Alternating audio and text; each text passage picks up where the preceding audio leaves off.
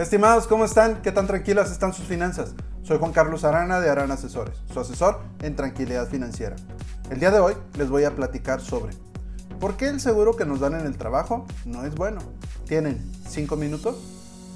Cuando platico con amigos y prospectos referente a la importancia de contar con una póliza de gastos médicos individual para prevenir futuros problemas financieros, ya que son una ayuda económica que nos da tranquilidad financiera cuando ya sea nosotros o cuando un ser querido tiene un problema de salud grave, de saber que mínimo de esa no vamos a salir quebrados financieramente. Algo muy común que me topo es que me comentan que ya cuentan con una póliza de gastos médicos que se las dan en el trabajo como una prestación y con eso ya se sienten seguros y protegidos. Pero también algo que pasa muy seguido es que ni siquiera saben cuál es la suma asegurada con la que cuentan, qué hospitales cubre, ya no se diga quién es el agente de seguro certificado responsable de esa póliza.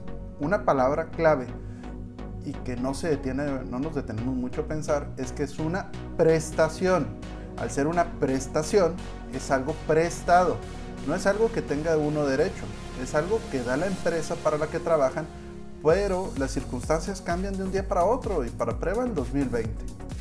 En mi labor como agente de seguro certificado, también tengo entre mis clientes a varias empresas que tienen contratada la póliza de gastos médicos conmigo para sus empleados y me ha tocado ver cómo quitan esa prestación debido a la situación económica o también, no que la quiten la prestación en general, también al vivir épocas de cambios constantes, me toca ver cómo hay que dar de baja y alta a muchos empleados en el transcurso de un año.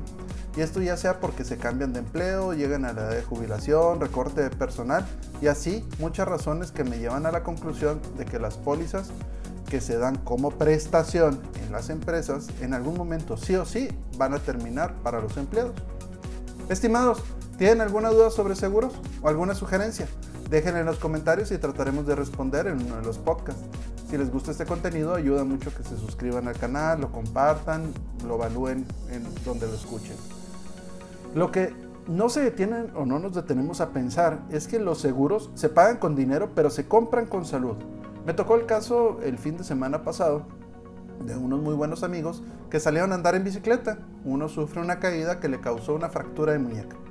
Le tuvieron que operar, poner siete tornillos y relativamente todo bien, ya que por la prestación de su trabajo, la póliza de gastos médicos pagó más de los más de 118 mil pesos que salió la operación y ellos solo pagaron alrededor de 500 pesos. Pero ¿qué pasa cuando se acabe su póliza de empresa o su seguro de empresa? Que como ya vimos, en algún momento va a pasar. Y, en ese momento quieren contratar un seguro individual.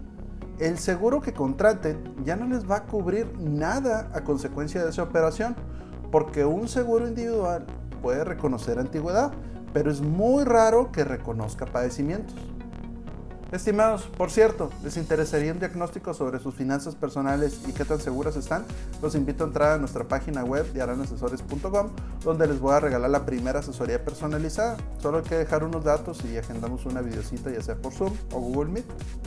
Ok, el caso anterior podemos decir que es relativamente sencillo porque, por ejemplo, en un caso de diabetes, una hipertensión, un cáncer, solo como ejemplo, ya no son asegurables en un seguro individual. Pero entonces, ¿por qué no son buenos los seguros que nos dan en el trabajo? Porque nos dan la sensación de que toda la vida va a haber alguien más que vea por nosotros. Y la verdad es que eso sucede en muy pocas o raras ocasiones. Entonces, la recomendación es contratar seguros individuales de gastos médicos que estén activos al mismo tiempo que el seguro que nos dan en el trabajo. Así, si algo pasa en, en la vigencia de nuestro seguro individual, entonces, cuando el seguro se acabe, nuestro seguro individual va a seguir cubriendo esos padecimientos. Y podemos pensar que eso es muy caro. Es ahí donde cobra la importancia de contar con un agente de seguros que nos asesore, ya que hay seguros individuales que pueden funcionar como exceso al seguro del trabajo.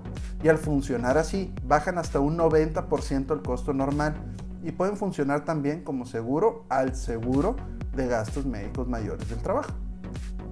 Estimados, si quieren saber qué opinan mis clientes de mí o de otros temas que ya vimos, nos pueden encontrar en YouTube, Facebook, Instagram, LinkedIn, Twitter y podcast como Aran Asesores.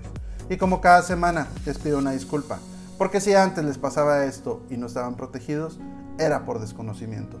Ahora si les pasa, es por gusto. Les deseo unas finanzas tranquilas.